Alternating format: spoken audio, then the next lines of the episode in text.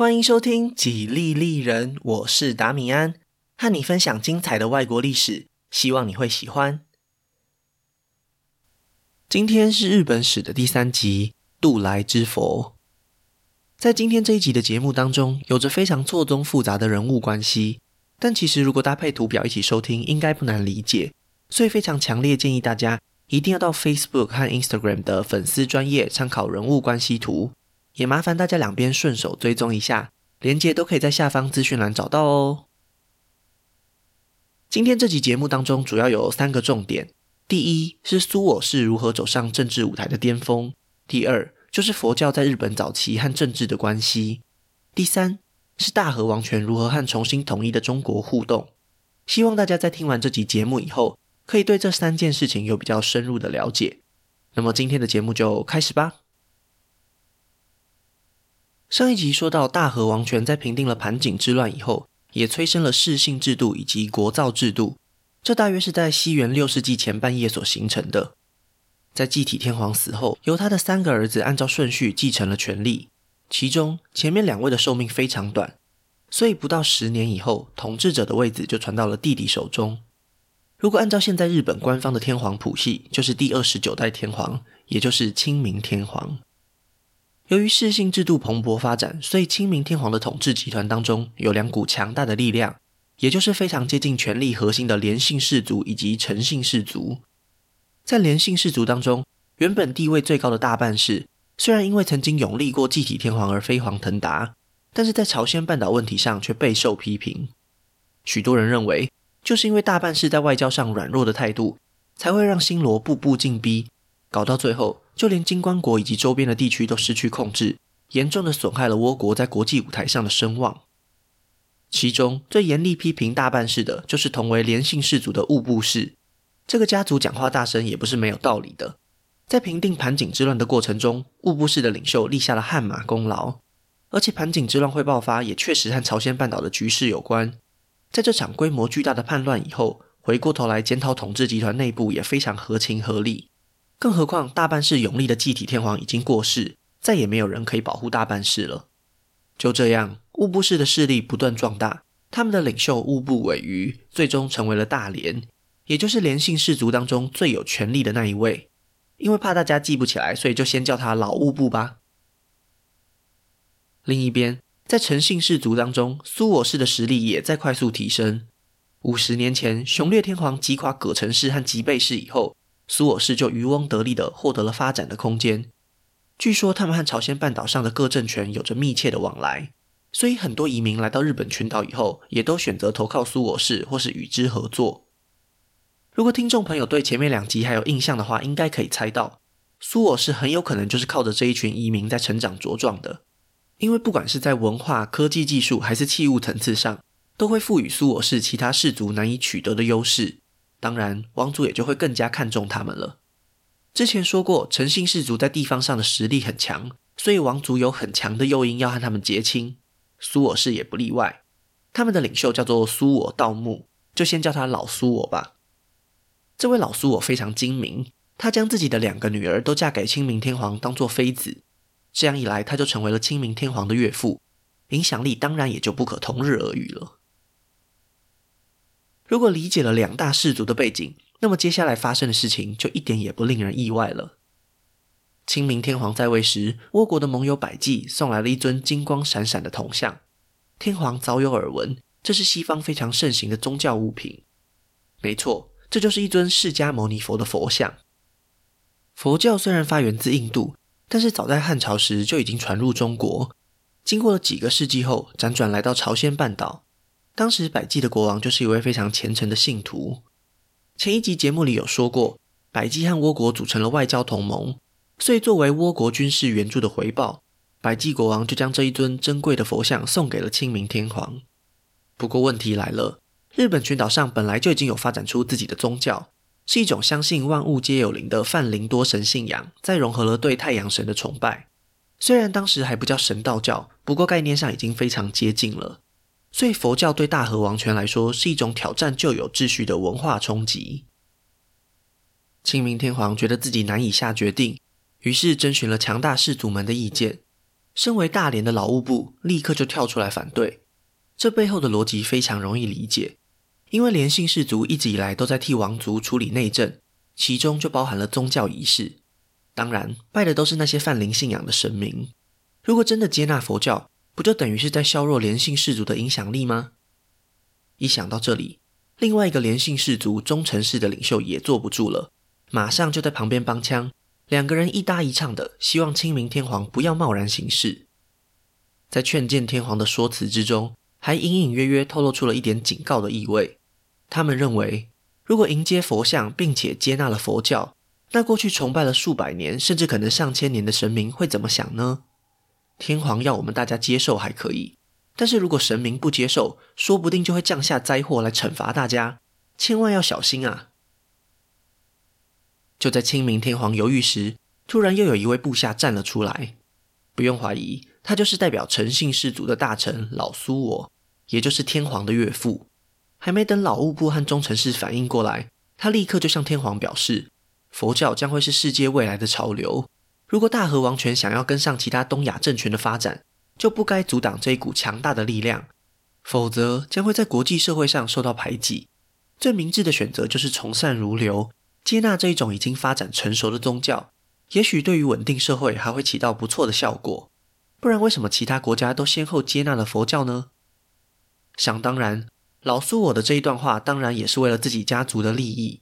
如果接纳佛教，对于朝鲜半岛以及移民的依赖就会更深。作为中间人的苏我氏，当然又可以更上一层楼。在统治集团当中，削弱连姓氏族也是在助长陈姓氏族，所以可以说有着损人利己的双重效果。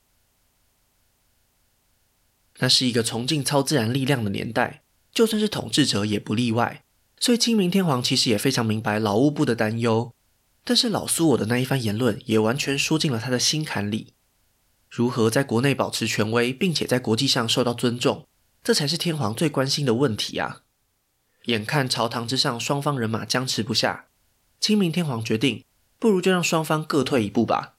这个佛像还是得收下的，不过并不是直接由王族来接收，而是交给老苏我。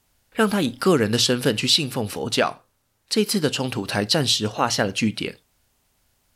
得到天皇的准许以后，老苏我立刻就在自己的地盘上新建了一座名为相元寺的寺庙，这也是日本历史上最早的一座寺庙。不过因为担心引来灾祸，所以天皇也做出了妥协。他向众人表示，这只不过是一种暂时性的政策，也就是说，先试试看，如果发生什么变数再调整。佛教终于就这样在日本群岛上落脚了。表面上来看，虽然天皇两边都不得罪，不过实际上，其实真正得利的还是苏我氏。只要未来一切平安顺利，那么迟早佛教都还是要普及到整个社会的。只不过天不从人愿，苏我氏的运气非常差。相元寺落成以后不久，国内就爆发了严重的瘟疫，老苏我自己也在这次疫情当中染病身亡。本来还正愁不知道怎么对付苏我氏的劳务部，立刻就借题发挥，一口咬定这就是触怒神明的证据。这下子，清明天皇再也没有立场继续袒护苏我氏了。在得到天皇的默许以后，老务部带人闯进相元寺，将珍贵的佛像扔进了附近的河流里，并且在临走前还放了一把大火，将整座寺庙都烧得一干二净。第一次的交手以物部氏的强力反击告终。连姓氏族暂时取得了上风。不过，物部氏发起的这次行动对苏我氏造成了极大的伤害，当然也在两个家族之间埋下了仇恨的种子。虽然老苏我和老物部都在这起事件的前后相继过世，但是这些不满和怨恨并没有消失，而是直接传承给了下一代。老物部的儿子叫做物部守屋，而老苏我的儿子则是苏我麻子。这两位角色非常重要，所以我会直接使用他们的名字。苏我麻子在一个对他非常不利的环境下，扛起了苏我氏的重担。因为不仅佛教被当成了瘟疫的罪魁祸首，后来就连一直支持他们家族的清明天皇也过世了。相比之下，下一任的敏达天皇完全没有理由再继续支持苏我氏，因为他的母亲和苏我氏一点关系也没有。相反的，可以和他竞争天皇之位的弟弟妹妹。全部都是来自苏我氏的两位妃子所生，这样一来，局势就非常清楚了。为了守护自己的统治权威，敏达天皇只能继续和乌布氏合作，借此打压另一边的苏我氏。佛教当然也就不可能顺利在国内传播了。然而，苏我麻子也非常明白，尽管局势对他不利，他也不能够就此放弃佛教，因为这就是他们家族一定要守护的核心价值，也是他们未来能够在政坛里长久立足的关键。所以，虽然表面上苏我麻子非常低调，但是暗地里他还是在等待着新的机会。终于，在敏达天皇统治了十多年以后，百济又送来了一尊弥勒佛石像，苏我麻子也成功的将他迎回宅邸安置，重新开始进行佛教仪式。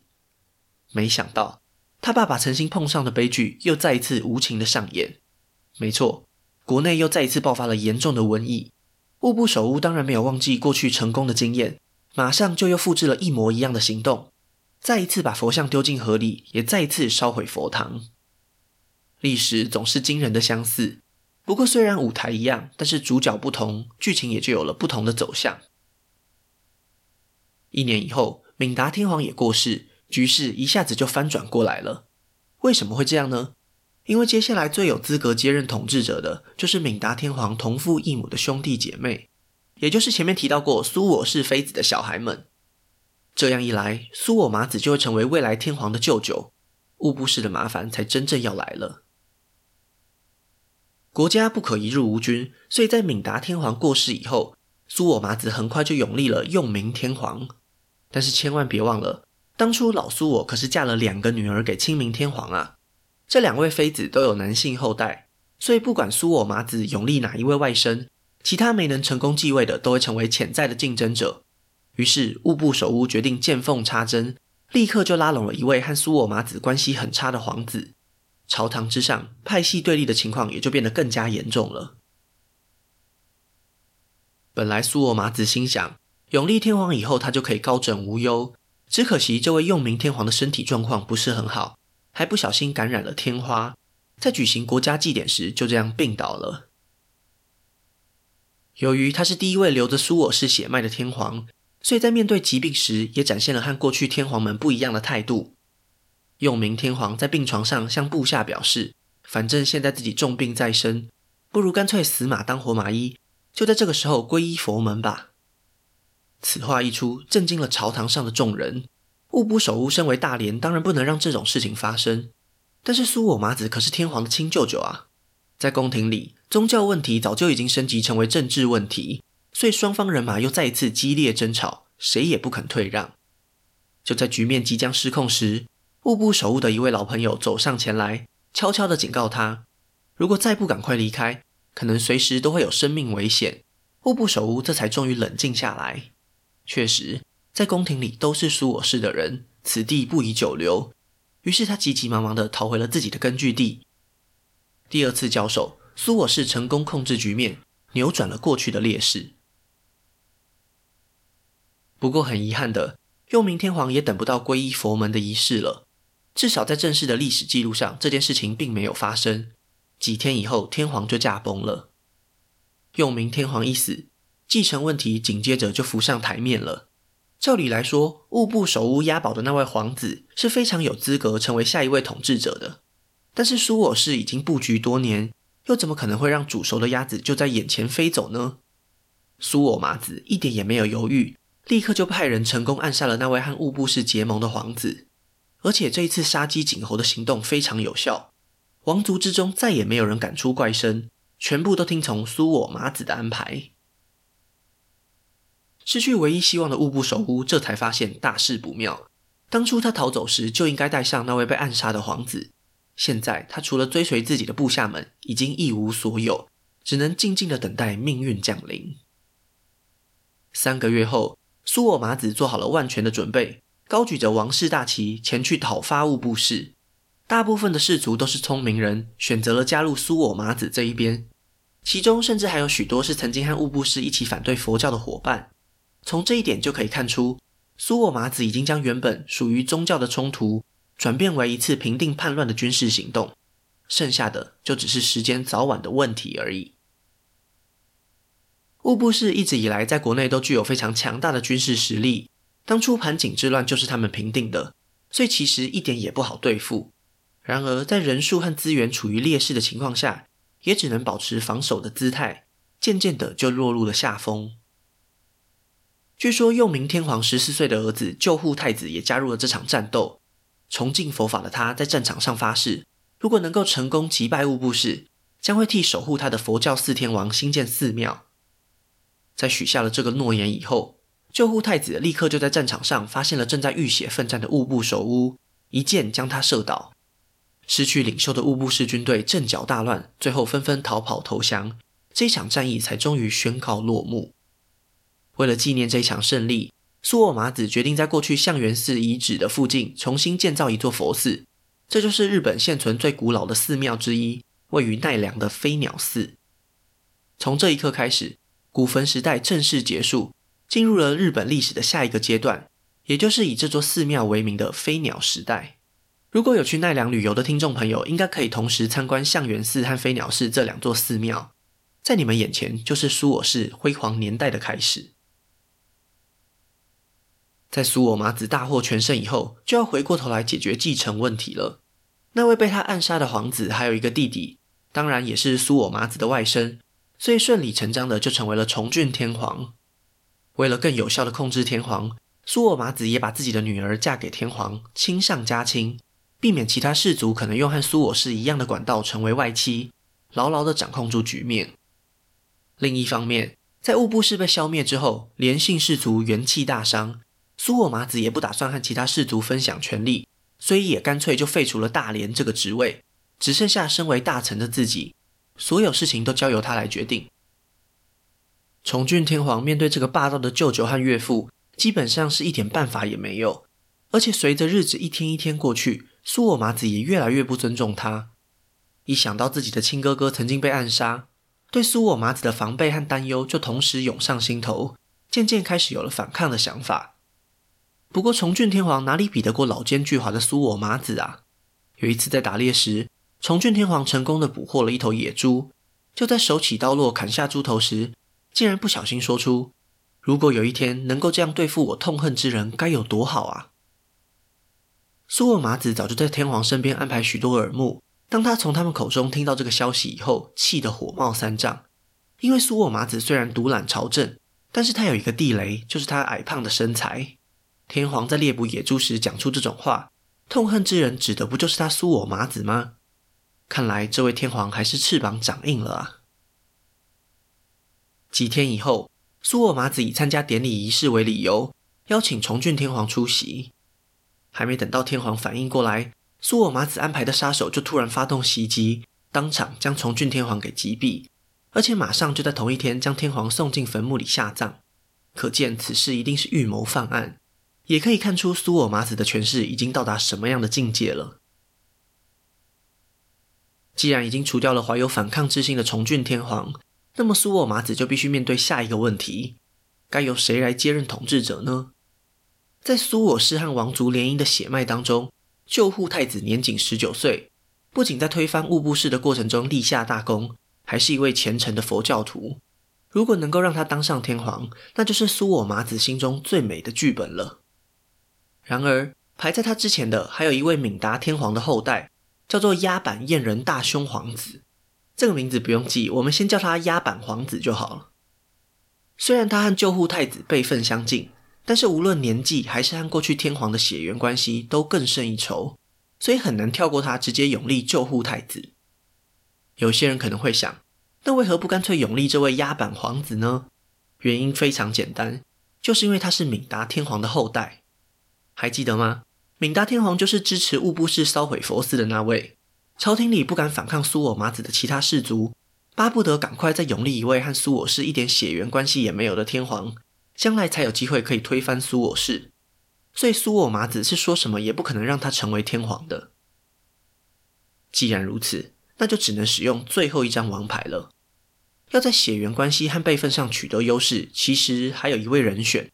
那就是苏我麻子的外甥女吹乌姬，她是清明天皇的女儿，也是用明天皇和崇俊天皇的姐姐，在血缘关系上，没有人比她更接近王族血脉了。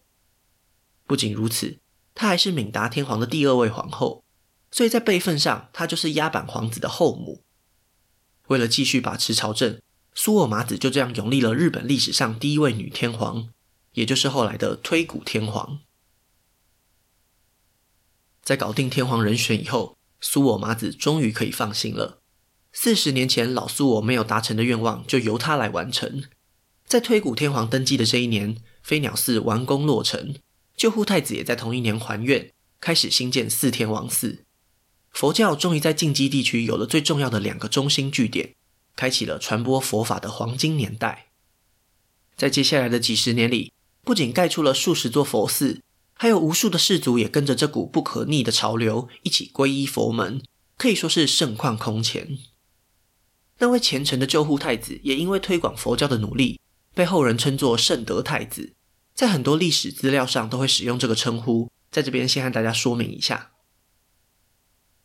不过苏我麻子完成的才不只是宗教上的成就，他和推古天皇分别将自己的女儿嫁给救护太子，所以三人之间有着好几层复杂的血亲和姻亲关系，形成了难以分离的命运共同体。在政治上，由推古天皇代表最高的权威批准命令，苏我麻子继续担任大臣，稳定其他的氏族，而救护太子则是成为摄政，和苏我麻子一起推动政策改革。不过，在提到这些改革以前，还要先暂时把目光从国内转移到国际舞台上。西元五八九年，隋文帝杨坚率领大军南下，并吞了南方的陈，结束了南北朝时代，正式完成了中国的统一。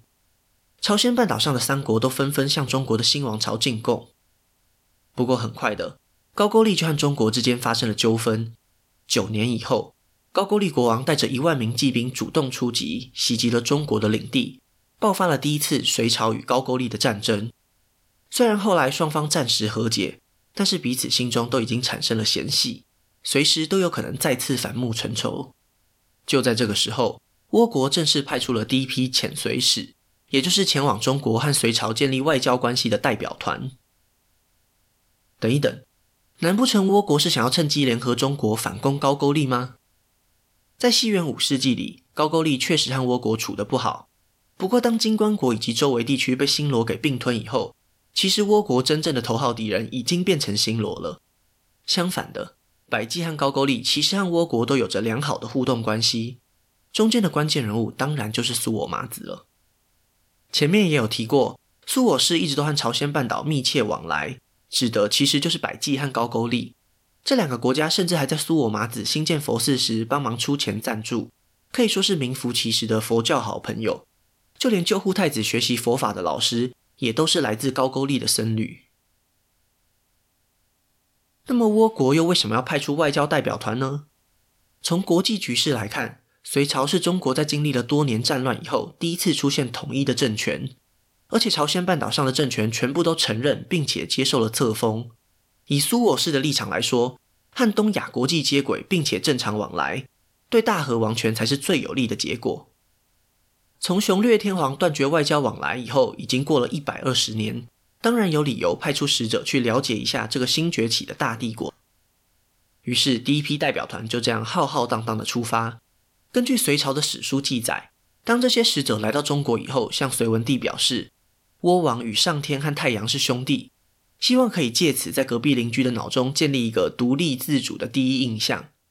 没想到隋文帝听完以后，立刻严厉斥责：“你们讲的这些一点逻辑也没有，拜托不要再胡扯了。”本来满心期待建立国际威望的外交使者们，就这样直接被洗脸，实在是太没有面子了。所以，就算后来代表团平安归国，日本史书当中也完全没有记载。有人可能会想，这会不会是隋朝史书为了建立自身的优越感而编出来的故事呢？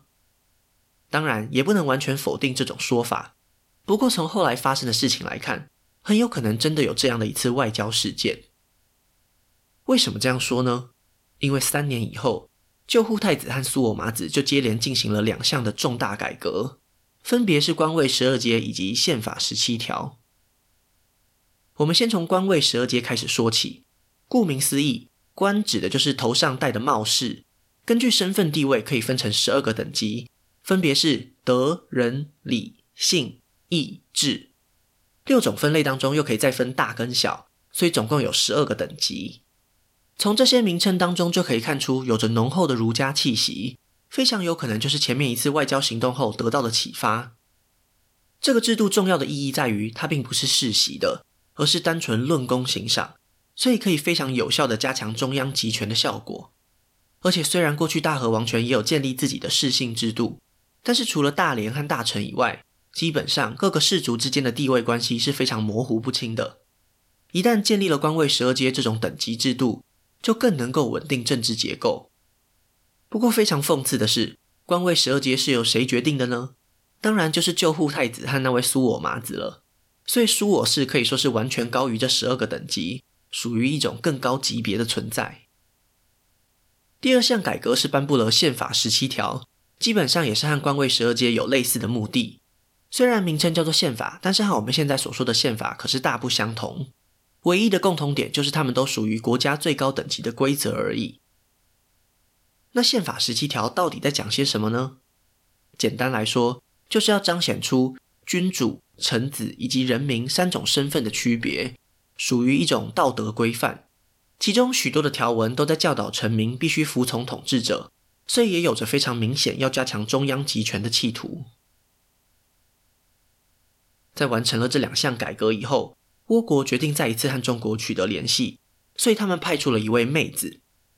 那位外交使者的名字就叫做小野妹子。不过千万别误会，他其实是一位男人，而且也是第一位在实施官位十二阶以后出访的外交使者。七年前那次备受羞辱的外交行动，让倭国统治集团当机立断，快速展开改革。现在就是验收成果的时候了。这一次要面对的，已经不是当年的隋文帝，而是他的儿子隋炀帝。果然，这一次不管是在服装还是礼仪上，都符合了当时东亚国际的标准。不过这时候却出现了一个更严重的问题。上一次出访时，倭国使者表示，他们的统治者和上天及太阳是兄弟。隋文帝只觉得他们脑筋不正常而已，并没有放在心上，反而是以一种长辈的姿态在教导倭国使者。然而，这一次小野妹子带来的外交文书上，却出现了隋炀帝不可容忍的字眼。在这封国书上，开头就写道：“日出处天子致书日没处天子。”简单翻译过来，就是太阳升起的地方有一位天子。写了一封信，要给太阳落下之地的天子。从地理知识上来看，这么说完全没错。太阳东升西落，日本群岛在东，亚洲大陆在西，非常合理。不过大家应该也注意到了，倭国统治者使用的称号竟然是“天子”这两个字。这样一来，就完全触碰到隋炀帝的逆鳞了。自古以来，中国统治者都不断强调自己是天命之所在，四方诸侯或是蛮夷君主。都只能接受中国天子的册封，没想到现在东方一个岛国竟然敢在隋炀帝面前自称是天子，这已经不是荒诞可笑了，而是一种对中国皇帝权威的挑衅啊！不过先等一等，难道倭国真的如此大胆吗？虽然从倭国的立场上来看，确实是希望中国可以认可他们的身份地位，借此和朝鲜半岛上的政权互别苗头，但是如果知道会激怒中国，那么这种无理的言论实在是大可不必，又怎么会写进正式的外交文书里呢？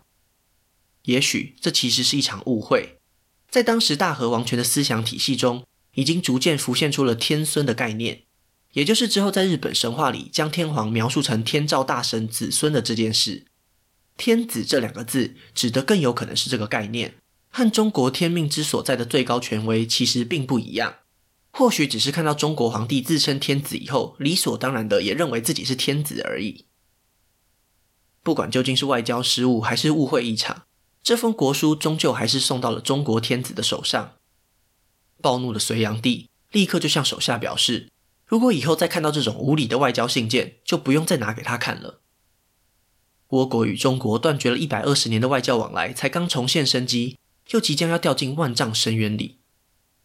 不过，隋炀帝也没有把事情做绝，派遣了一位官员跟着小野妹子一起回去倭国。在他写给倭国统治者的回信当中，很有可能记载了他对这件事情的看法。不过很可惜的，隋炀帝到底写了什么，已经无从得知了。原因很简单，这封信在回程的路上被小野妹子给弄丢了。